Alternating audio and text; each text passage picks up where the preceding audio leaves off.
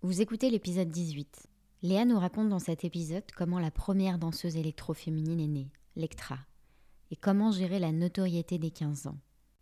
Elle nous dévoile ensuite son épreuve de vie qui est la maladie et le décès de sa maman, et explique comment elle a trouvé son chemin de vie.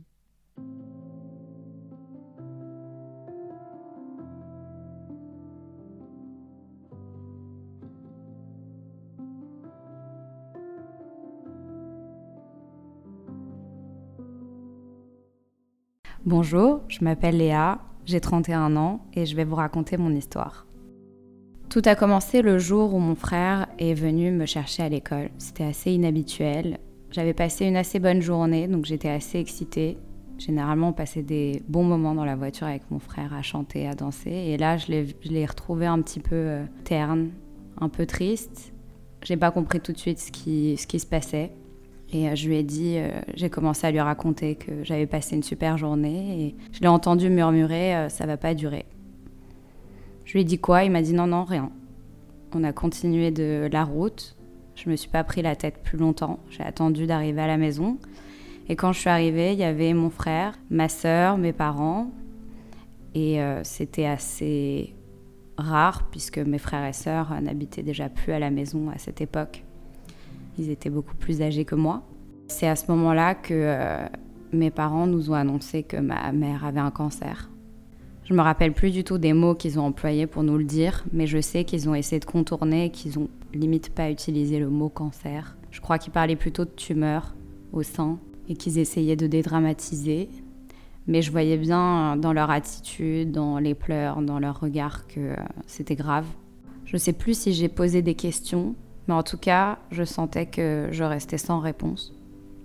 Et puis après, euh, dès le lendemain, la vie a repris comme si de rien n'était. J'avais 13 ans, j'étais en pleine puberté, j'étais en quête d'identité. Je ne savais pas encore vraiment qui j'étais, mon corps était en train de changer énormément. J'ai commencé à prendre un peu de poids, à prendre des formes. J'étais une adolescente tout à fait normale. Mes parents sont radiologues les deux, à ce moment-là, quand j'avais eu mes règles pour la première fois. C'est mon père qui m'avait emmené euh, acheter euh, mes serviettes hygiéniques pour la première fois, qui avait commencé à m'expliquer euh, comment ça se passe, comment ça marche. C'était assez gênant, mais d'un autre côté, il avait toujours eu ce rôle un petit peu explicatif. Mais il n'avait pas eu vraiment pour le cancer de ma mère, pour le coup. À cette époque-là, j'avais un groupe de copains très proches, on était très soudés. Il y avait que des mecs et deux nanas, ma meilleure amie et moi. Et avec eux, on a commencé à tester nos limites. J'ai pris ma première cuite. On rigolait beaucoup, mais on restait un peu qu'entre nous. Ça, ça me dérangeait un peu. Je sais pas et je saurais jamais si j'aurais testé mes limites quand même si ma mère n'avait pas été malade. Mais je me suis toujours dit, euh, plus tard, avec du recul, que j'avais eu besoin de ça pour m'échapper, euh, pour me vider un peu la tête. Mais en parallèle de ça, j'étais scout. J'ai été scout pendant plusieurs années. J'étais très populaire là-bas, ça me m'apportait beaucoup d'apaisement, de, joie. C'était comme une deuxième famille aussi. Et c'était un échappatoire, puisqu'à l'école, j'étais plutôt calme. Et une fois arrivée sur le camp, il fallait que je fasse des conneries. Et ça n'a pas loupé, puisque j'ai fini par me faire virer à force. Et ça m'a fait beaucoup de mal. Et puis dans la foulée, je découvre une bande de, copains de mon lycée toujours, mais un petit peu plus âgés, avec un côté très rock qui était euh, beaucoup plus ouvert que mon ancienne bande et qui commençait à sortir en boîte. Et je me rappelle, on était euh, sous un abrébus une après-midi dans notre quartier et il y en a un qui euh, a commencé à mettre de la musique électro et à se mettre à danser. Et je lui ai dit, mais qu'est-ce que c'est que ça? Et il y en a plusieurs qui ont commencé à se mettre à danser en même temps. Et ils savaient que je dansais depuis mes 4 ans. Et ils m'ont demandé de danser avec eux, ce que j'ai fait. Et ils été euh, très étonnés de voir que j'arrivais à prendre le pli euh, très rapidement. Alors ils m'ont proposé de les accompagner et de venir en boîte avec eux. Sauf que moi, je savais pas du tout comment il fallait s'habiller. Donc euh, j'étais encore très garçon manqué à cette époque-là. Et j'avais à peine 14 ans. Quand j'allais en boîte, je sortais en jean basket et j'adorais danser. Donc je me dépensais, j'avais beaucoup d'énergie, ça attirait beaucoup l'œil d'ailleurs. Je me rappelle qu'on se retrouvait euh, avant de sortir en boîte ou même euh, en pleine semaine l'après-midi pour s'entraîner à danser tous ensemble. Donc la danse électro a commencé à, se faire connaître comme ça. Moi, je connaissais pas du tout ni le nom de la danse, ni d'où ça venait, je n'en savais rien. Je dansais parce que ça me permettait de me défouler. Et plus je découvrais le milieu de la nuit et plus j'adorais. Donc j'ai commencé à sortir tous les week-ends. Puis il faut dire que j'avais des parents qui étaient euh, très détendus. Je pense parce que j'étais la petite dernière aussi. Et euh, ils me laissaient faire un peu tout ce que je voulais. Je sais pas non plus si euh, ils m'avaient donné autant de liberté parce qu'ils avaient peut-être d'autres choses à penser. J'en sais rien. En tout cas, ce que je sais, c'est que j'adorais sortir, j'adorais cette liberté, j'adorais avoir confiance en mes parents et me dire que bah, j'avais pas besoin de mentir. Je pouvais rentrer euh, à 5 heures euh, et dormir dans mon lit.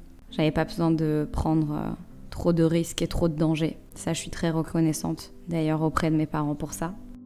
Je pense que la danse, ça m'a vraiment aidé aussi à me libérer de beaucoup de, de beaucoup de mes problèmes pour me libérer de toutes ces pensées, en fait, toutes ces pensées noires qui euh, me traversaient l'esprit, que je ne savais pas comment gérer, toutes les questions que j'avais qui restaient sans réponse. Dès que je dansais, dès que je sortais, c'était comme si je m'étais pause et tout disparaissait. Je faisais des rencontres, je me faisais des amis et ça me faisait du bien, tout simplement. Le problème dans tout ça, c'est que mon rythme de sommeil n'était pas du tout adapté à mon âge. Je me rappelle que je m'endormais sur mes cahiers en cours mon niveau scolaire a commencé à baisser, mais j'ai pas arrêté pour autant. Et puis je suis partie en colonie de vacances, une nouvelle puisque les scouts euh, s'étaient terminés pour moi. Et j'ai fait un spectacle à la fin de la colonie où je dansais sur de la musique électro, sur la musique euh, Mondo Alive. Et ma performance a été filmée par le directeur de la colo. Et il avait posté à l'époque sur euh, Dailymotion, que je connaissais même pas. C'était le tout début de Dailymotion et de YouTube. Je crois que deux semaines après euh, la colo, il m'avait appelé pour me dire euh, Léa, il faut que tu ailles regarder la vidéo sur Dailymotion. Il y a un nombre de vues incroyable. Je me rappelle plus si c'était euh, des centaines de milliers ou des millions déjà, je sais plus. J'avais halluciné et j'avais décidé d'en faire d'autres pour voir si ça allait fonctionner de la même manière ou si c'était juste cette vidéo qui avait pris. Et au final, j'ai commencé à faire des millions de vues sur euh, plusieurs vidéos, à me retrouver en première page de YouTube et de Dailymotion, euh, de MySpace. Et entre-temps, j'ai trouvé mon pseudonyme. Je me rappelle, j'étais en train de griffonner mes cahiers euh, au collège et je voulais mixer le, mon prénom, Léa, avec la musique électro et j'ai trouvé Electra. Ça m'allait bien, ça sonnait bien, j'étais contente. Du coup, j'ai commencé à communiquer sur mes vidéos avec euh, mon nouveau pseudonyme et les gens ont commencé à me reconnaître de plus en plus. J'ai ouvert mon Skyblog et mon Skyblog a grimpé au fur et à mesure pour terminer numéro 1 pendant un an, un an et demi, quelque chose comme ça. Avec euh, des millions de personnes qui me suivaient au quotidien, qui commentaient, qui likaient. C'était le tout début des réseaux sociaux, il n'y avait rien d'autre à l'époque. Donc euh, je me prenais mes premières vagues d'harcèlement aussi, ça arrivait, les premiers commentaires haineux, je découvrais par moi-même puisque j'en avais jamais entendu parler euh, avant ça. Et j'étais toute seule dans ma notoriété à devoir la gérer puisque mes parents comprenaient pas du tout ce qui se passait. Ils s'intéressaient pas vraiment non plus. Et donc j'ai continué à faire des vidéos, j'ai continué à sortir parce que la danse c'est devenu quelque chose de sérieux. Je dirais même quelque chose de professionnel à partir de mes 15 ans. J'ai entendu parler des soirées tectoniques qui étaient organisées au Métropolis. Je voulais absolument y aller. J'ai trouvé un ami à moi, assez aventurier pour m'accompagner. Il s'appelait Tienan.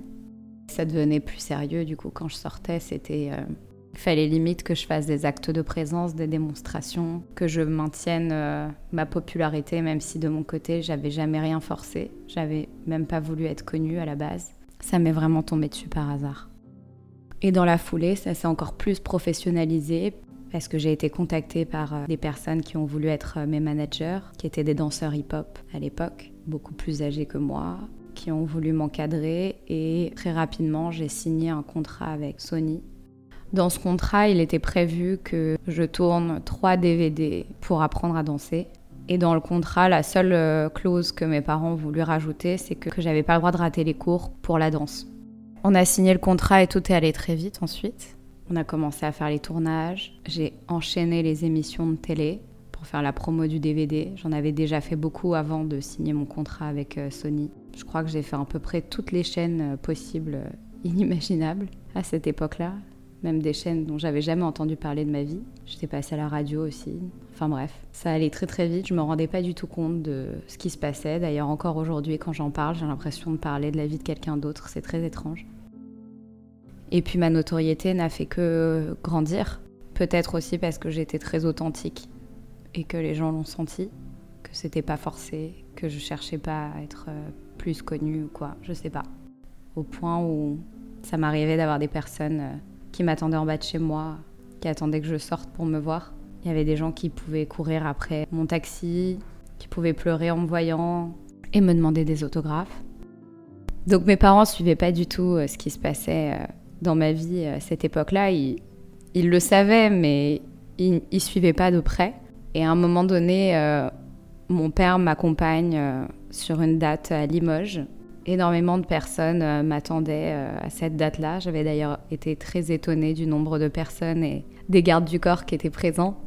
Et puis j'arrive devant le lieu. Il y avait de grandes baies vitrées avec un tas de jeunes écrasés contre la vitre comme des mouches qui hurlaient, hurlaient. Alors moi, je suis sortie de mon taxi un peu bête et j'ai demandé mais pourquoi ils sont si hystériques. Et le garde du corps m'a répondu que c'était pour moi. Alors euh, même si j'avais commencé à prendre un petit peu l'habitude, euh, ça me semblait tellement démesuré, euh, surtout parce que j'étais danseuse, pas chanteuse. Mais bon, je suis rentrée à l'intérieur. On m'a mis dans une pièce à part et au fur et à mesure, les gens devaient rentrer et dire s'ils voulaient une photo ou un autographe. Ils n'avaient pas le droit d'avoir les deux. C'était soit l'un, soit l'autre. Et je me rappelle qu'à un moment donné, il y a une, une, fille, une ado qui est rentrée, qui pleurait tellement que mon père a fait croire aux organisateurs que c'était ma cousine pour qu'elle puisse avoir un autographe et une photo. Elle est repartie avec le sourire, on était bien contents. C'est vraiment avec ce genre d'expérience que j'ai commencé à comprendre vraiment l'ampleur de ce qui m'arrivait. Mes vidéos ont fait le tour du monde. Je m'en suis rendu compte bien après en recevant des messages de plein de pays différents, de fans, euh, d'anciens fans euh, qui me parlaient de cette époque, qui me parlaient de mes vidéos, etc. Donc c'est vraiment beaucoup plus tard euh, que j'ai compris à quel point j'avais été connue finalement. Je pense que ce qui a fait que j'étais encore plus connue, c'est que j'avais été la première fille à faire des vidéos de danse électro. Et du coup, je pense que toutes les filles s'identifiaient à moi beaucoup plus.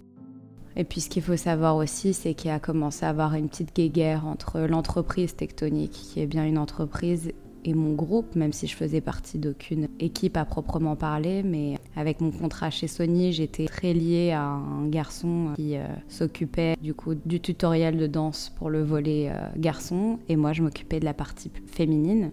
Et on revendiquait que la danse s'appelait bien la danse électro, qui est toujours son nom d'ailleurs aujourd'hui, et non pas la danse tectonique, qui a été simplement une marque qui a été euh, utilisée par les médias à tort et à travers pour nommer cette danse. Donc c'était vraiment important pour nous et ça l'est encore aujourd'hui d'ailleurs pour euh, tous les danseurs qui dansent encore. Qu'on précise bien que cette danse ne s'appelle pas tectonique, elle s'appelle danse électro. Moi je commençais à avoir euh, beaucoup de pression, le fait d'avoir euh, un label comme ça derrière moi, ce contrat, tous ces gens qui me tournaient autour, qui voulaient être amis avec moi, se rapprocher de moi par intérêt. J'avais beaucoup de maturité à mon jeune âge, je pense, parce que j'avais conscience que c'était important de pas prendre la grosse tête et que il fallait vraiment que je garde mes amis fidèles proches de moi et que je m'éparpille pas trop et que je fasse pas confiance à n'importe qui. Je me rappelle même que la notoriété, ça me stressait un petit peu. Quand on m'arrêtait dans la rue, j'avais souvent les jambes qui tremblaient. C'était trop déroutant, c'était trop d'un coup en fait pour une ado euh, qui n'avait pas voulu être connue, euh, que ça te tombe dessus comme ça du jour au lendemain avec autant de puissance, avec autant d'envergure et qu'on t'en demande autant finalement parce que c'était un très gros rythme. Parfois, il y avait même des taxis-motos qui venaient me chercher entre deux contrôles euh, à l'école pour m'emmener euh, faire des tournages et me redéposer dans la foulée pour pas que je sois en retard. Heureusement, il y a eu des très bons moments aussi. Je me rappelle du clip de Blink. J'avais emmené aussi mon amie Tienan euh, avec moi. C'était la chanson du moment. Quand elle passait en boîte, tout le monde devenait hystérique. C'était ça.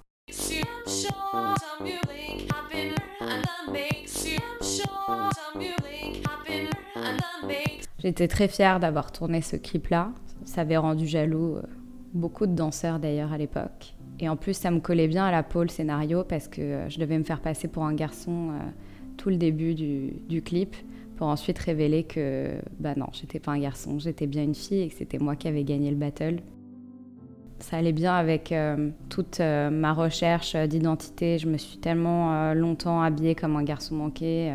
je me suis cherchée pendant longtemps. Je pense que je me cachais un petit peu aussi derrière des vêtements plus grands. Et puis je cachais aussi mes formes parce que j'ai une grosse poitrine très rapidement quand j'ai eu ma puberté. Je pense que j'étais un peu complexée de ça, ce qui s'est tout à fait inversé plus tard d'ailleurs. Je n'avais pas pu tourner le clip de la chanson que j'avais rendue célèbre à l'époque de Mondo Alive parce que le tournage avait été pendant plusieurs jours, en pleine semaine. Je devais rater l'école, donc euh, je l'avais pas fait. C'était assez frustrant, mais finalement, je suis vite passée à autre chose. Et puis au bout d'un moment, j'ai senti que j'en pouvais plus. J'étais crevée. J'avais vraiment besoin de retrouver l'anonymat. Je me suis rendu compte que c'était devenu tellement professionnel, que j'avais tellement de responsabilités, que toute cette danse que je faisais de base pour euh, m'éclater, me vider la tête, euh, bah, c'était plus bon enfant du tout et c'était devenu trop sérieux pour moi. Donc pour plusieurs raisons et surtout pour la pression que j'endurais, j'ai décidé de, tout arrêter. Ni une ni deux, j'ai posté un, un, dernier article sur mon Skyblog expliquant que j'étais désolée et que j'allais tout arrêter du jour au lendemain. Je me rendais pas du tout compte de la communauté qui me suivait derrière et qui comptait un peu sur moi. Donc ça a dû être très violent pour certaines personnes euh, qui me suivaient activement et j'en suis désolée. Je sais que j'ai arrêté euh, vers mes 16 ans et demi environ. Je me suis reconcentrée sur le lycée et mon bac que j'ai eu du premier coup. Dans la foulée, quand j'ai arrêté, j'ai commencé à traîner avec un DJ qui s'appelle Julien Praderol, plus connu sous le nom de Tequila Tex du groupe euh, TTC, qui est un groupe de rap underground de base, euh, qui est devenu DJ électro par la suite, que j'avais rencontré euh, lors d'une soirée en club, qui était beaucoup plus âgé que moi, mais on avait vachement accroché, on était devenus copains. Il m'emmenait un petit peu partout avec lui en boîte de nuit, j'étais devenue un peu son porte-clés. Et il a commencé à me sortir dans des lieux euh, que je connaissais pas du tout, euh, qui étaient beaucoup plus euh, branchés que toutes les boîtes où j'allais, avec des personnes beaucoup plus adultes aussi. C'était l'époque du Baron, du Paris-Paris. Il y avait eu l'ouverture du Showcase. C'était une grande époque pour le milieu de la nuit. Et j'étais là, la plus jeune de, de l'équipe, à traîner dans les backstage, à droite à gauche. Ça m'a permis de faire une bonne transition avec tout ce qui m'était arrivé j'ai commencé à passer euh, dans l'ombre au fur et à mesure, mais tout en étant dans un milieu qui était très coté, très stylé, et avec des personnes qui étaient plus âgées, d'un milieu artistique euh, un peu plus développé aussi. Donc euh, ça m'avait fait beaucoup de bien de rencontrer toutes ces personnes. Et puis très rapidement, je me suis mise en couple pendant trois ans. Que cette relation, elle a été très tumultueuse, car il était très jaloux, et je me cachais encore plus derrière mes vêtements, à tel point que nous avait charrié en me disant que j'étais son petit frère parce que je suis petite de taille, je fais 1m58 et je m'habillais comme un garçon. Pendant ma période de danseuse professionnelle, je vous ai parlé à plusieurs reprises d'un garçon qui s'appelait Tienan. Et peu de temps après, il est décédé d'un cancer en deux ans. C'est très dur pour moi d'en parler sans pleurer. C'était la personne que je connaissais qui a été le plus énergique, qui avait le plus de joie de vivre. Donc c'était complètement incompréhensible quand il m'a annoncé qu'il était malade j'ai pas voulu le croire d'ailleurs, je crois que je suis rentrée assez rapidement dans un déni. Pour moi, c'était impossible qu'une personne jeune tombe malade d'un cancer. C'était une maladie de vieux pour moi. Encore moins que ça pouvait le toucher à ce point, le fatiguer autant, et encore moins qu'il pouvait en mourir à 20 ans. Après mon bac, je suis rentrée dans une école de mode haute couture, très réputée, la chambre syndicale de la couture parisienne. Et j'ai fait mon premier stage en entreprise et je me rappelle que pendant ce stage, il y a ma meilleure amie qui m'a appelée pour m'annoncer que Tienan était décédée. Je me suis effondrée instantanément.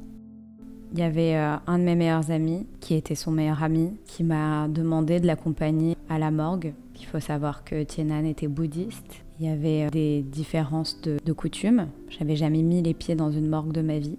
Et quand je suis arrivée, j'ai vu la famille de Tienan qui pleurait pas, moi, j'étais en larmes, bien évidemment. Ils m'ont rapidement dit qu'il fallait pas pleurer, que ça empêchait euh, l'âme de s'élever. Alors j'ai essayé de ravaler mes larmes, mais c'était tellement difficile et je n'arrivais pas à comprendre comment eux, Les frères, sœurs, parents, ils arrivaient à se retenir, ils arrivaient à ne pas pleurer alors qu'ils étaient là, près du corps de leur fils, à la morgue. J'ai trouvé ça incroyablement fort de leur part, incroyablement puissant.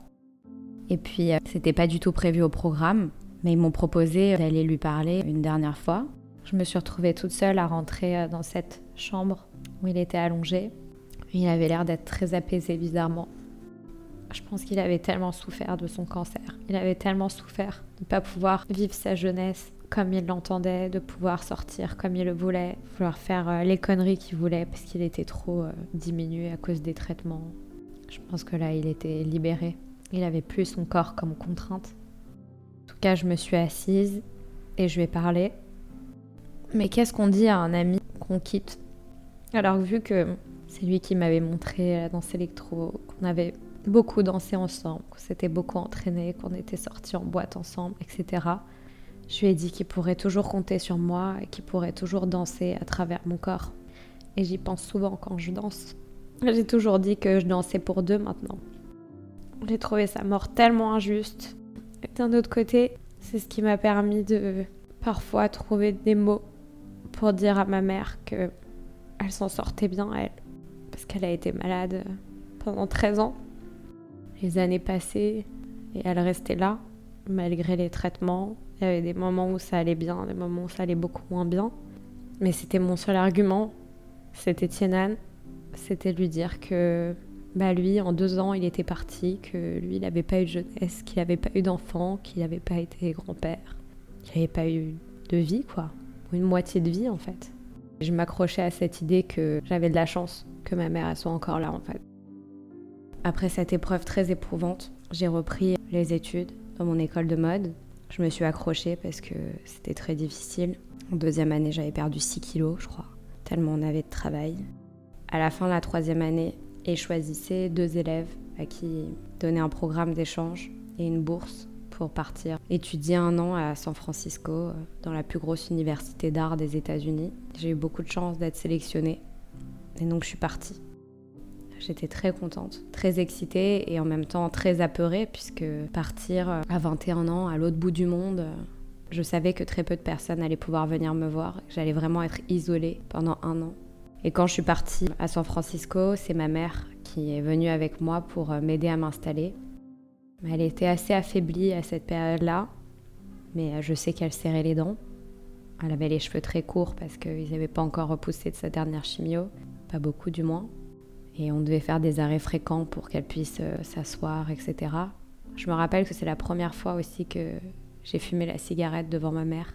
Elle était assez cool sur ce sujet finalement. Je m'étais planquée toute ma vie pour qu'au final, euh, elle me l'autorise. Mais j'en ai pas du tout abusé parce que j'ai beaucoup de respect euh, pour mes parents à ce niveau-là. Donc euh, pendant cette semaine-là, j'ai rencontré une fausse tante que j'avais qui habitait à San Francisco, qui était une femme avec un caractère assez folle dingue, très marrante, avec qui ma mère avait fait les 400 coups quand elle-même était plus jeune elles étaient allées voir Bob Marley en concert. Quand je regardais ma mère, je ne pouvais pas du tout l'associer avec ce passif-là. On n'était pas si différentes après tout. Je me rappelle qu'on a beaucoup pleuré à l'aéroport quand on s'est quitté. Et puis après, euh, j'ai repris ma vie. J'ai commencé les cours, tout se passait très bien. Et puis à la fin de San Francisco, j'ai obtenu un stage euh, à New York. Et quand je suis rentrée de New York, je me rappelle que dans l'avion, j'ai pleuré toutes les larmes de mon corps parce que je savais que mon aventure américaine euh, s'arrêtait. Et j'avais peut-être eu un pressentiment aussi, je sais pas. Mais quand je suis rentrée, c'est mon père qui est venu me chercher à l'aéroport, comme souvent d'ailleurs. J'étais hyper excitée à l'idée de revoir tout le monde.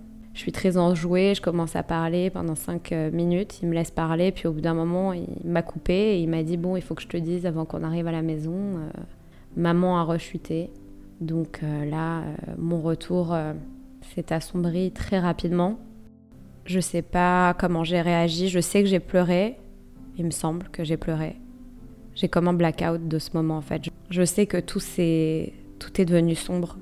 Et je suis arrivée à la maison, ma mère a ouvert la porte. J'ai compris tout de suite qu'elle avait une perruque sur la tête. J'avais pas réussi à le voir pendant les Skype parce que je voyais surtout mon père euh, en visio et moins souvent ma mère. Et en fait, il m'expliquait que quand je réclamais ma mère, il fallait qu'elle court dans la salle de bain pour prendre sa perruque et la mettre sur la tête, pour pas que je comprenne qu'elle était euh, à nouveau malade, pour pas que je décide finalement de tout quitter pour rentrer à Paris. Mais donc quand je l'ai vu, ça a été euh, hyper violent pour moi. Et puis je comprends qu'ils aient pas voulu m'en parler. Je voulais pas m'arrêter dans mon aventure. Mais d'un autre côté, je me sentais coupable euh, d'avoir vécu ma meilleure vie et que eux, de leur côté, bah, ils aient encore vécu cette épreuve-là. J'ai pris un appartement seul parce que j'ai pas repris les cours tout de suite et je sortais énormément, énormément, énormément en fait. Encore une fois, avec du recul, je me rends compte que les sorties, les boîtes de nuit, ça m'a vraiment permis d'oublier pendant quelques soirées, pendant quelques heures à chaque fois, euh, la musique, euh, la danse, ça me permettait d'oublier tous ces problèmes-là. Je rentrais à 6-7 heures du matin tous les jours pratiquement. Mais c'était plus fort que moi. Il fallait absolument que je sorte. Il fallait que je m'assomme. Il fallait que quand je rentre, je dorme profondément comme un, comme un coma limite. Il fallait que je rêve de rien, que je pense à rien. Il fallait que juste que je dorme. Il fallait juste que mon corps il se repose et c'est tout. Je voulais couper mon cerveau. Il fallait absolument que je coupe mon cerveau. Je savais que si je coupais pas mon cerveau, il allait avoir toute la tristesse qui allait remonter et je savais pas du tout comment gérer ça. C'était ma manière de gérer à moi finalement, c'était de m'enfermer dans ce déni, dans les soirées. Heureusement pour moi, je suis jamais tombée dans la drogue. Ça, j'en suis très fière parce que j'aurais pu vouloir euh, m'échapper euh, encore un peu plus. Et malgré la tentation qu'il y avait tout autour de moi, j'ai réussi à résister. À aucun moment je me suis permise d'être triste. D'ailleurs, euh, même avec mon entourage, j'étais très poker face. J'en parlais pas ou très peu. Je dédramatisais le truc, tout le monde disait que j'étais une bonne vivante, j'avais toujours le sourire, la joie de vivre. Personne ne se doutait à quel point c'était sombre pour moi derrière. On n'en parlait pas euh, entre frères et sœurs, on n'en parlait pas avec mes parents non plus, ou du moins c'était très euh, technique. J'avançais jour après jour euh, sans trop me poser de questions. Et puis ma mère avait honte de son état. Elle s'était coupée de son entourage depuis pas mal de monde. Alors, elle était beaucoup moins sociable euh, que moi, parce que dans son enfance, elle avait été euh, beaucoup trop maternée. Elle avait été suivie par une nounou euh, jusqu'à ses 18 ans à la trace. Donc, c'était compliqué pour elle de s'ouvrir socialement. Mais ils avaient, au fil des années, quand même constitué un beau groupe d'amis. Et puis, mon père est très, très sociable, très ouvert. Donc, ça rattrapait beaucoup la timidité de ma mère. Mais avec ça, elle avait beaucoup de pudeur, pudeur familiale, je trouve. Je m'autorisais pas à inviter des amis euh, à la maison, puisque eux ne s'autorisaient pas à recevoir des amis à la maison. Et puis je savais que ma mère avait honte, qu'elle voulait pas qu'on la voie comme ça, qu'elle ne se trouvait pas jolie, et qu'en plus elle était fatiguée.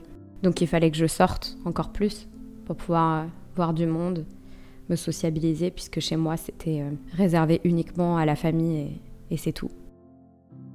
On commence à l'accompagner de plus en plus à l'hôpital parce que son cancer du sein qui s'était déclenché quelques années auparavant s'était déplacé sur euh, l'os de son bras.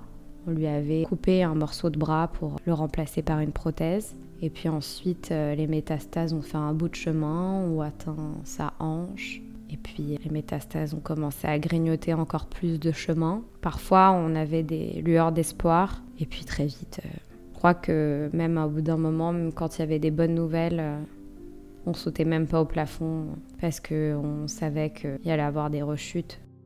Ça a fini par atteindre le foie, qui est un organe vital. Et elle a eu le ventre rempli d'un liquide jaunâtre, de l'acide. Elle avait l'air d'être enceinte tellement elle avait le ventre gonflé, c'était très impressionnant.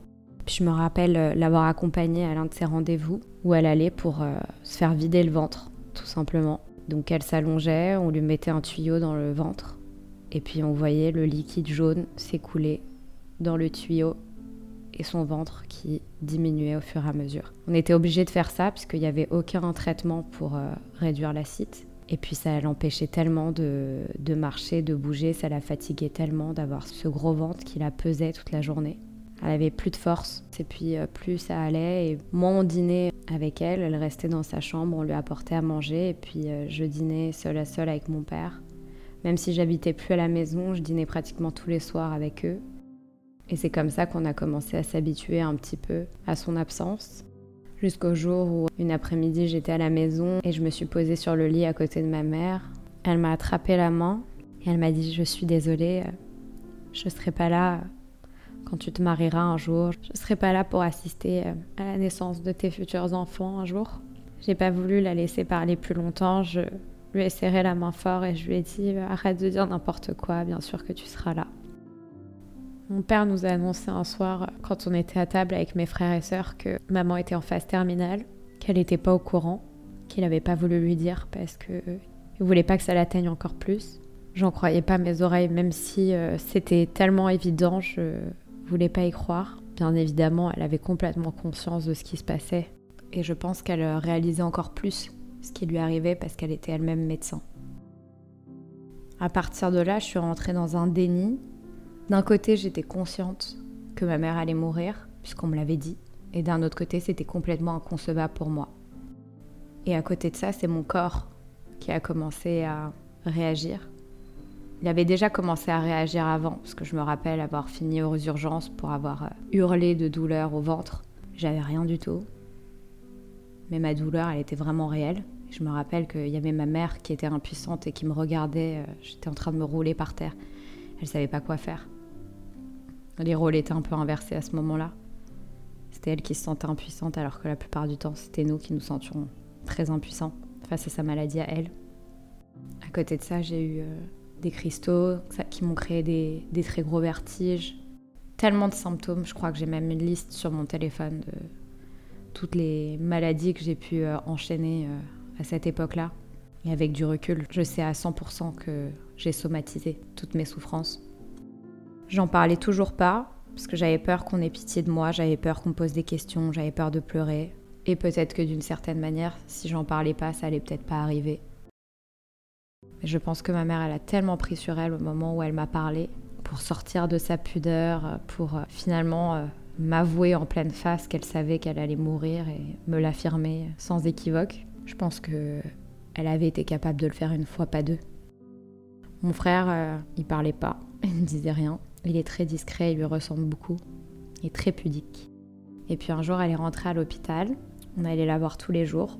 Et dans ma tête, elle allait être remise sur pied. Et puis elle a commencé à parler de moins en moins. Elle était trop faible pour parler. Elle est décédée euh, dans la nuit du 2 au 3 juillet. J'avais 26 ans à l'époque. Mon père dormait avec elle euh, à l'hôpital. Il m'a raconté par la suite que pendant cette nuit, euh, il lui parlait du futur. Il avait imaginé mon mariage, alors il avait raconté mon mariage imaginaire.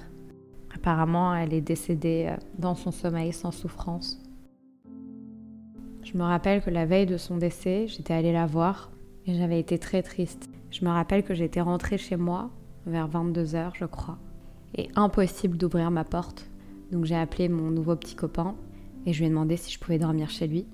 Et lui euh, avait un avion très tôt le lendemain matin. Donc on avait mis un réveil euh, à l'aube et quand je me suis réveillée, j'ai retourné mon téléphone et j'ai vu euh, une cinquantaine d'appels manqués de mon père, de mon frère. Je me suis effondrée sur le sol, j'ai compris tout de suite ce qui se passait. Et j'ai appelé mon père, qui m'a dit qu'elle était partie. Il était soulagé de m'avoir au téléphone parce qu'ils n'arrivaient pas à me joindre, ils n'arrivaient pas à me trouver. Mon frère était allé toquer chez moi pendant plusieurs euh, minutes et je répondais pas. Donc ils s'étaient euh, beaucoup inquiétés, ils avaient peur que je rate ce moment. Heureusement, j'étais pas loin. Et je suis arrivée dans sa chambre d'hôpital. Il y avait mon frère, mon père, un rabbin et moi du coup. Je me rappelle avoir pris ma mère euh, dans les bras une dernière fois. Et puis euh, la semaine la plus dure de ma vie a commencé. Je trouve que la religion juive est très bien faite pour cette euh, période de deuil parce qu'elle nous oblige à rester autour du corps, elle nous oblige à être euh, très entourés pendant une semaine, un mois. Donc on a ramené le corps de ma mère euh, à la maison pour pouvoir faire des prières pendant toute une nuit. C'était très éprouvant. Et le lendemain, il y a eu l'enterrement. Je me rappelle avoir pleuré très fort en écrivant mon discours pour l'enterrement. Je voulais absolument le faire. Je me rappelle avoir reparlé de beaucoup de souvenirs positif. J'ai parlé aussi de mon rapport à elle, puisque euh, elle m'avait, euh, elle m'avait dit à maintes reprises qu'elle aurait beaucoup aimé avoir ma vie, avoir beaucoup d'amis, sortir beaucoup. Et donc, euh, un peu comme la promesse que j'avais faite à Tienan, je lui avais dit que j'allais continuer d'avoir une vie trépidante, que j'allais continuer d'être dans la joie, que j'allais continuer de faire la fête même si elle était plus là. Je me rappelle que pendant l'enterrement, on était tous autour du cercueil et je sais pas, j'ai senti comme une, une force supérieure, divine, qui m'a transcendée pendant mon discours. Ma voix n'a pas tremblé, je n'ai pas versé une seule larme. J'avais comme l'impression de m'élever en même temps qu'elle, comme si j'étais soulagée de pouvoir lui dire tout ce que j'avais pas réussi à lui dire tant qu'elle était là, mais je savais qu'elle m'entendait. Et puis euh, la semaine de deuil s'est terminée, j'ai pu souffler de mon côté, et puis le mois de deuil s'est terminé, on s'est retrouvés à nouveau euh, très entourés. Et puis quelques jours plus tard, il y avait un voyage euh, organisé à Mykonos avec ma bande de copines très proches qui était planifié depuis un bon bout de temps. Et je me rappelle m'être posé la question de 100 fois est-ce que j'y vais, j'y vais pas, j'y vais, j'y vais pas. Puis finalement, je me suis dit qu'est-ce qu'elle aurait voulu? Est-ce qu'elle aurait préféré que je me morfonde et que je reste à Paris toute seule ou que je parte faire ce que je sais faire de mieux, c'est-à-dire euh, danser, faire la fête, parler avec les gens, faire des amis? Donc euh, je suis partie. Au tout début, j'étais euh, dans le déni. Je faisais la fête comme si de rien n'était. Et puis, je me rappelle d'une soirée où j'ai craqué. Je me suis rendu compte que ça faisait deux mois qu'elle était partie. Et tout est remonté à la surface. Mais heureusement, j'étais entourée de mes copines les plus proches. Donc, elles m'ont remonté le moral. Et ça allait beaucoup mieux après. Je suis rentrée à Paris. Et puis euh, j'ai commencé à avoir un quotidien où j'apprenais à vivre sans qu'elle soit là. Le fait de plus pouvoir euh, lui téléphoner, aller lui faire un coucou dans la chambre, euh, se poser à côté d'elle dans le lit, lui attraper la main, tout ça c'était plus possible. Et puis chacun a géré ça de, à sa manière. Ça a un peu délié les langues, je dois dire. On a commencé à être beaucoup moins pudique qu'avant, à parler beaucoup plus entre nous. J'avais arrêté de travailler les derniers mois avant qu'elle euh, décède. J'avais d'abord commencé par faire du télétravail et ensuite j'avais arrêté de travailler. Donc j'étais souvent à la maison avec elle. Et je me rappelle que je dormais jusqu'à 15 heures. Alors je sortais plus du tout comme avant. Et avec du recul, je pense que j'ai fait une mini dépression à ce moment-là parce que j'avais plus envie de rien faire quoi. J'étais euh, dans mon lit, je dormais et puis pareil, j'étais dans mon coma, j'étais dans mon sommeil euh, qui m'anesthésiait complètement est arrivé le premier anniversaire de sa mort. J'ai vécu euh, une rupture euh, très douloureuse euh, en même temps. J'avais 27 ans à cette époque-là, donc c'est vrai que socialement, c'était l'époque où les gens commençaient à se marier autour de moi. Mais d'un autre côté, j'avais vraiment besoin de vivre mon deuil réellement. D'ailleurs, j'ai eu vraiment envie, profondément, de rester célibataire pendant un temps. J'avais besoin de me recentrer sur moi. Je travaillais à l'époque dans une agence d'influence, dans le marketing d'influence.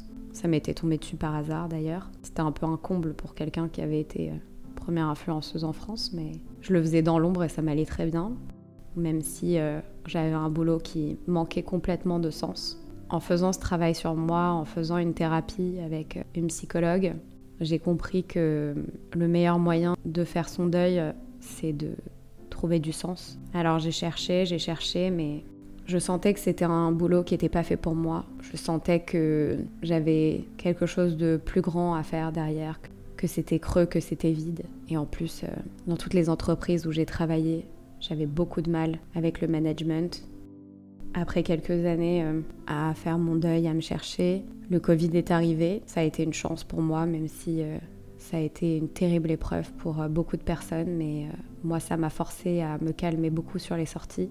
Ça m'a forcé à encore plus être tournée vers moi-même, à encore plus faire un travail sur moi-même. Ça m'a aussi permis de passer euh, beaucoup de temps avec mon père parce que j'habitais à à peine 100 mètres de chez lui. Donc euh, ça me permettait de le voir beaucoup, de passer des moments avec lui, de, de partager du temps que j'aurais jamais eu s'il n'y avait pas eu euh, la pandémie.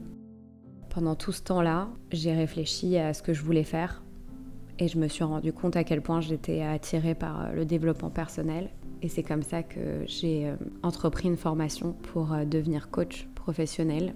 Et j'ai tout de suite senti que ça avait changé complètement quelque chose chez moi, que j'étais beaucoup plus épanouie, que j'adorais faire ce que je faisais, que je pouvais vraiment aider les gens. D'ailleurs, euh, je me rappelle, une de mes premières clientes avait 23 ans. Elle est venue me voir. Je lui ai demandé pourquoi elle venait me voir. Et elle m'a dit qu'elle avait perdu sa mère 4 ans plus tôt d'un cancer comme si euh, c'était moi en fait, en face de moi, et qu'elle n'arrivait pas à faire son deuil, qu'elle n'arrêtait pas de pleurer tout le temps. Et en trois séances, J'ai réussi à la sortir de l'ombre.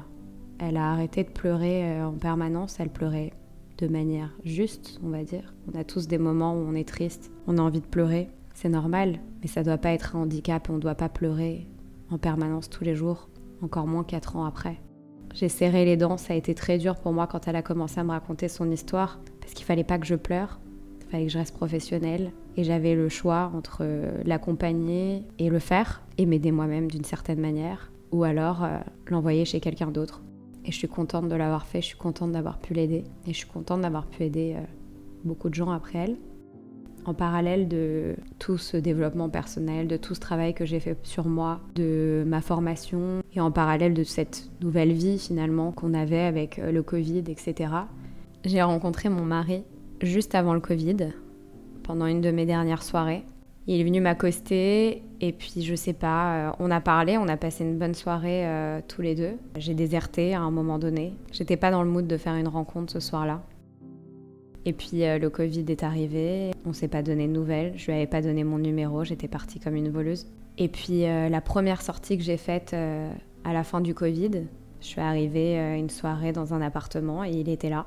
Et il est venu m'accoster très gentiment, il m'a proposé d'aller dîner, j'ai accepté. J'ai fait la fille difficile, je lui ai posé quelques lapins, mais j'ai vu qu'il avait il avait eu vraiment envie. Et puis il y avait eu pas mal de signes aussi, puisqu'on s'était recroisés euh, pas mal de fois dans la même semaine. Donc euh, je me suis dit, bon, c'est qu'il y a quelque chose, vas-y. Et donc euh, on a fait notre, notre premier rendez-vous. Il a été très audacieux, puisqu'il m'a emmené dîner à Deauville, faire l'aller-retour dans la même soirée. On a eu beaucoup de temps pour parler. Et ça a été la révélation pour lui comme pour moi. En parlant, on s'est rendu compte qu'on avait beaucoup de choses en commun, notamment aussi euh, sa mère qui était malade. Et puis euh, ça faisait longtemps que j'avais pas eu envie de revoir quelqu'un euh, autant. Donc je lui ai proposé qu'on se revoie dès le lendemain et que je lui rende l'appareil. J'ai organisé notre second date et puis on s'est plus lâché. Au bout d'une semaine, il m'a parlé de mariage. Au bout d'un mois, il m'a dit je t'aime. Et j'ai rencontré ses parents très rapidement. Dès que j'ai vu sa mère, j'ai compris. Et j'ai reconnu tout de suite l'état dans lequel avait été ma mère même si elle, à l'inverse, elle était maigrissime. Mais euh, j'ai compris tout de suite qu'il lui restait plus beaucoup de temps. Je me rappelle avoir appelé mon père euh, après ce soir-là pour lui raconter. Il m'avait dit, euh, d'après ce que tu m'expliques, il doit lui rester six mois à vivre. J'en ai pas du tout parlé à mon mari, du coup. Je pouvais pas être celle qui allait lui annoncer que sa mère allait partir et puis c'était pas mon rôle. Je suis pas son médecin. Si ça se trouve, mon père se trompait. J'espérais pour lui que mon père se trompait en tout cas. Et puis c'était assez dingue de tomber sur quelqu'un qui euh, était en train de vivre exactement ce que j'avais vécu euh, quelques années auparavant, puisque elle avait eu aussi un cancer du sein qui s'était euh, finalement généralisé, exactement comme ma mère. Elle m'avait posé quelques questions sur ma mère d'ailleurs. J'étais très gênée de lui dire que elle avait eu un peu la même histoire qu'elle finalement, parce que je voulais pas qu'elle comprenne, elle aussi, qu'elle allait partir. Je l'ai connu pendant sept mois et je me suis beaucoup attachée à ce petit bout de femme qui avait euh, beaucoup de caractère et qui était euh, extrêmement gentil. Je faisais un peu pareil qu'avec ma mère quand je rentrais dans sa chambre, qu'elle était euh, fatiguée. J'essayais de lui changer les idées, lui parler d'autres choses. C'était dur parce que je savais que ça allait être ma belle-mère, mais qu'elle aussi, elle pourrait pas être là pour notre mariage. Et parfois, quand il me parlait de, de mariage, il me disait quand ma mère sera sur pied, qu'elle pourra mettre sa belle robe, etc. Ça me tuait de, devoir euh, nier qu'elle allait partir et d'acquiescer en disant mhm, ouais. J'avais essayé de lui faire comprendre euh, quand elle est rentrée euh, elle-même à l'hôpital que c'était ultra important qu'il lui dise, qu'il lui parle et qu'il lui dise tout ce qu'il avait sur le cœur, tout ce qu'il avait envie de lui dire. On ne sait pas ce qui peut se passer et qu'il faut pas avoir de regrets dans la vie, donc je l'ai poussé à lui parler il m'a beaucoup remercié pour ça d'ailleurs. Et puis quand sa mère est décédée, j'avais tellement fait le film dans ma tête, j'en dormais plus la nuit d'ailleurs, pendant quelques temps. Quand elle est décédée, euh, j'étais prête à assumer, à l'aider, à l'épauler. J'avais euh, des phrases que j'avais euh, répétées dans ma tête pour essayer de calmer un peu sa peine, même si tous les mots du monde n'enlèvent pas cette tristesse. Mais c'était mon rôle et c'était ma mission et ce sens que je cherchais depuis tout ce temps, je l'avais enfin trouvé. Finalement, euh, le décès de ma mère euh, n'avait pas servi à rien.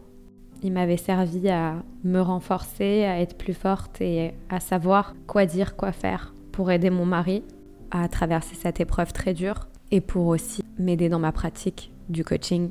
Ça m'a donné euh, beaucoup d'empathie, une plus grande écoute et trouver la force même quand t'es à terre.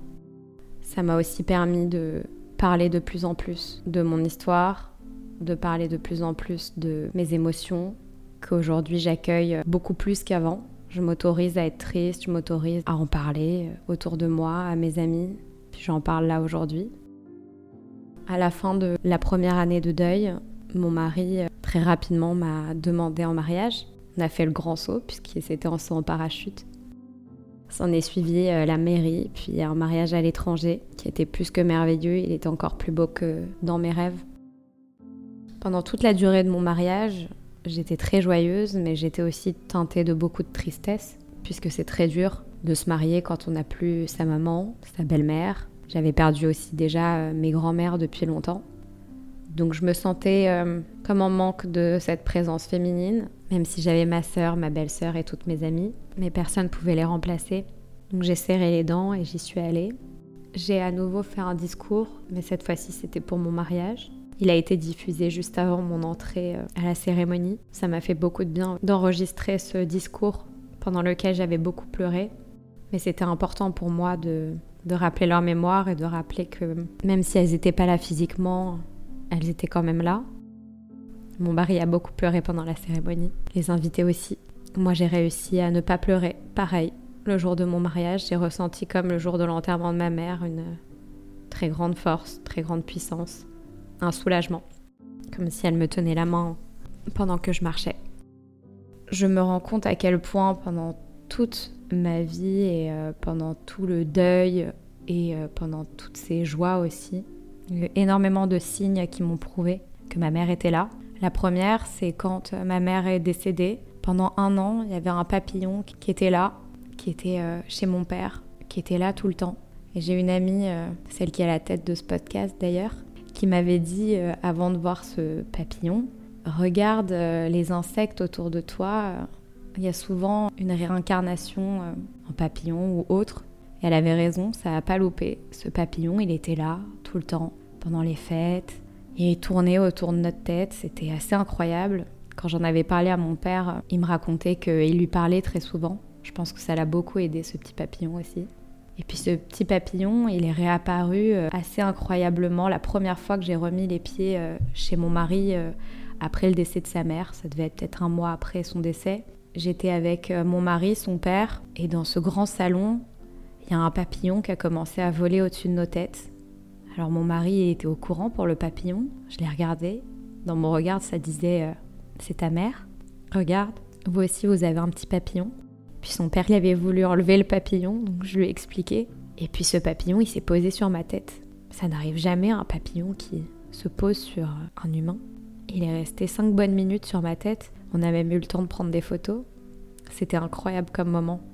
Et ça m'a beaucoup aidé aussi, puisque quand elle était à l'hôpital, elle avait demandé euh, à me parler, à me voir. Et j'avais demandé à mon mari s'il était d'accord pour que j'y aille, du moins si ça le gênait que j'y aille, ou comment est-ce qu'il voulait que j'y aille ou pas. Et il m'a dit euh, que ça le gênait, que je sais pas, peut-être qu'il avait peur que ça m'ennuie, peut-être qu'il avait peur que je souffre. Je sais pas exactement pourquoi il m'a dit non, mais je n'aurais jamais dû lui poser la question, j'aurais dû y aller. Du coup, j'ai beaucoup regretté. Mais quand le papillon s'est posé sur ma tête, ça m'a confirmé qu'elle me choisissait comme belle-fille, qu'elle était d'accord pour cette union. C'est comme ça que je l'ai interprété. C'était trop surnaturel pour que j'y croie pas. Et ça m'a beaucoup apaisé. Après ça, le papillon est réapparu une troisième fois. Il y a deux mois à peu près. Il a réapparu au moment où j'ai annoncé euh, à mon mari que j'étais enceinte. On était à la maison et puis euh, il y avait un papillon qui a volé au-dessus de nos têtes à ce moment-là. J'habite à Paris en appartement, je n'avais pas ouvert les fenêtres, je savais pas comment ce papillon avait pu rentrer là, mais il était là, il volait au-dessus de nos têtes. Mon mari était déjà en larmes par la nouvelle que je lui avais annoncée, mais quand il a vu le papillon, on a encore plus pleuré. Je l'ai pris en vidéo et je l'ai envoyé à mon père. C'était le seul qui était au courant pour ma grossesse à ce moment-là. Et pour moi, ce papillon, il n'y en avait qu'un seul, mais il représentait très bien nos deux mamans à ce moment-là. Il y a eu d'autres signes qui ont été très évidents. Deux jours avant que mon mari me propose d'aller à notre premier rendez-vous, je suis allée au cimetière pour euh, rendre visite à ma mère et je lui ai dit que j'étais fin prête à rencontrer euh, mon futur mari, que ça y est, j'avais fait le, travail sur moi, que, que j'étais prête. Puis ça n'a pas loupé. Deux jours après, il était là. Et ce que je savais pas euh, à l'époque, c'est que durant mes premières vacances, après le décès de ma mère, j'ai rencontré mon mari. Je connaissais déjà ses copains et j'ai passé une soirée avec lui à sa table on était tous les deux en couple à l'époque, on s'est pas du tout calculé, mais je pense qu'elle avait déjà essayé de me mettre euh, sur sa voie. Puis j'avais pas réussi à le voir à ce moment-là. C'était pas le bon moment. Et puis, quand ça a été le moment, elle me l'a renvoyé. Et puis, euh, au moment de mon mariage, il y a eu un moment, un rituel, mon mikvé. C'est un rituel où on se trempe dans un bain pour faire des prières et se purifier avant le mariage. J'avais fixé la date sans la fixer. Je voulais que ce soit un dimanche pour que ce soit plus pratique pour les gens. Et puis c'est mon mari qui m'a fait remarquer que le dimanche que j'avais choisi, c'était le jour de l'anniversaire de ma mère. Donc là, je suis restée très étonnée. Encore une fois, il n'y avait pas de hasard. Que si j'avais choisi cette date, euh, c'était parce qu'il fallait que ce soit ce jour-là et que c'était le plus beau cadeau que je pouvais lui offrir. Puisque c'est un moment qui se vit euh, uniquement entre femmes donc c'est très puissant, c'est le moment presque le plus spirituel du mariage. Je savais qu'elles étaient là. Il y avait eu trop de signes, il y avait eu trop de choses. C'était évident qu'elles étaient là. Aujourd'hui, je suis mariée, enceinte, et je fais le métier que j'aime plus que tout. Je suis coach, je me suis spécialisée en reconversion et en création d'entreprises, notamment pour aider les femmes à trouver un métier qui leur permette d'être présentes auprès de leurs enfants parce que je suis convaincue que c'est encore un gros problème aujourd'hui. On va dire que c'est ma nouvelle mission, ou du moins c'est ma mission dans ma mission. Et je suis très heureuse d'avoir pu euh, utiliser euh, toutes les épreuves que j'avais vécues euh, au cours de ma vie pour pouvoir aider les autres, m'aider moi-même aussi, et m'épanouir comme elle aurait voulu. Si vous aussi vous avez vécu un deuil parental, sachez que votre deuil il est possible, que tout est possible quand on trouve un sens à tout ça qu'on reste triste par moments, mais que les moments de tristesse sont de plus en plus espacés. Ça arrive que je fasse des cauchemars ou des rêves, même positifs. Je me rappelle des bons souvenirs. C'est un peu spirituel ce que je vais vous dire, mais laissez-vous guider par sa présence. Ouvrez les yeux sur tous les signes qui vous entourent. Vous n'êtes pas seul. Je dirais même plus, je pense que quand ils sont plus là, ils sont plus enfermés dans un corps, ils sont là avec nous tout le temps. Il n'y a plus de limites, il n'y a plus de pudeur, on se dit tout. Parlez-leur. Moi, je leur parle très souvent. Je leur pose des questions et très souvent, après, j'ai la réponse. Ils vous entendent. Trouvez du sens dans vos actions, trouvez du sens dans vos paroles. Moi, j'ai choisi d'aider les gens. Ça a été ma mission de vie. Trouvez la vôtre. C'est sûr qu'elle est là, quelque part. Creusez en vous, creusez en profondeur, autorisez-vous à faire ce dialogue avec vous-même. Et je suis persuadée que vous trouverez la réponse. Cet épisode a été très éprouvant pour moi parce que, comme vous l'avez compris, Léa est mon amie. Je suis très fière d'elle parce que quand on la rencontre, on voit ce petit bout de femme rempli d'énergie à enflammer le dance floor quand il y a de la musique, mais elle n'est pas que ça. C'est la première fois qu'elle se confie de manière très honnête sur ce qu'elle a traversé. Alors merci pour ta confiance. Elle est la preuve que même si on pense que notre vie s'effondre et qu'on n'a plus de repères, on peut se relever, être heureuse et épanouie. Comme vous l'avez entendu, Léa est une super coach de vie et vous aidera à trouver votre lumière et votre voix. Vous pouvez la retrouver sur Instagram lbm.coaching. Si l'épisode vous a plu et que vous voulez m'encourager à continuer, n'oubliez pas de me mettre des étoiles sur Spotify ou Apple Podcast. Merci, à la semaine prochaine